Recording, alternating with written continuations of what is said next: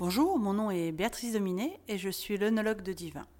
Aujourd'hui, pour ce douzième épisode de nos podcasts, je vous emmène en Bourgogne.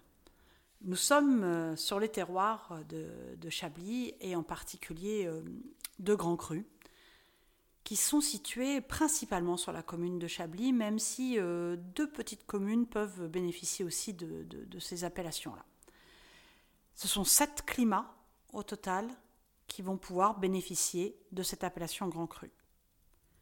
En démarrant par Blanchot, l'Éclos, qui est le plus grand, avec 26 hectares, Valmur, Grenouille, celui que nous avons à la carte, Vaudésir, Lépreuse et Bougreau. Ces sept parcelles sont situées sur la rive droite du Serein. Le Serein, c'est cette petite rivière qui traverse la ville de Chablis et qui va du coup couper en deux un petit peu le vignoble en parlant de rive droite et de rive gauche. Tous les grands crus sont sur la rive droite, alors que, par exemple, les premiers crus se situent de part et d'autre. Certains, sur la rive gauche, sont exposés à l'est, voire au sud-est, et d'autres, sur la rive droite, sont exposés à l'est ou à l'ouest, parfois plein sud. Tous les grands crus sont situés entre 150 et 250 mètres d'altitude sur cette rive droite, avec des expositions qui sont plutôt sud, voire sud-ouest. C'est le cas d'ailleurs du climat grenouille, qui est le plus petit de ces sept euh, parcelles, qui fait moins de 10 hectares. Et comme il est tout à côté du serein, il bénéficie de son effet euh, modérateur, et grâce à cette exposition sud-sud-ouest, il va bénéficier d'une très bonne maturité, même si celle-ci est parfois un petit peu lente. Mais c'est un climat sur lequel les vignes ne stressent pas. On parle de stress quand on a des, climats un petit peu, un petit peu bruts, c'est-à-dire des fois un stress hydrique parce qu'il y fait extrêmement chaud. Eh bien là, non, c'est assez tempéré.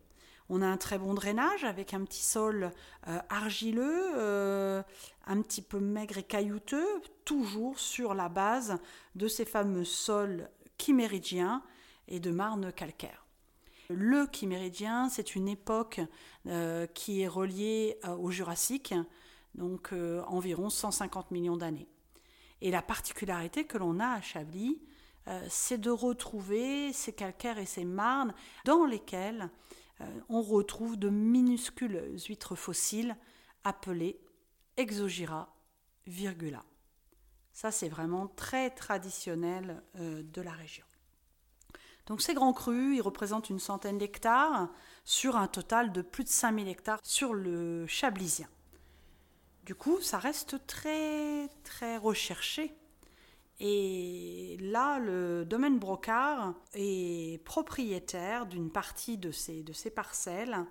C'est euh, Jean-Marc Brocard qui va créer le domaine.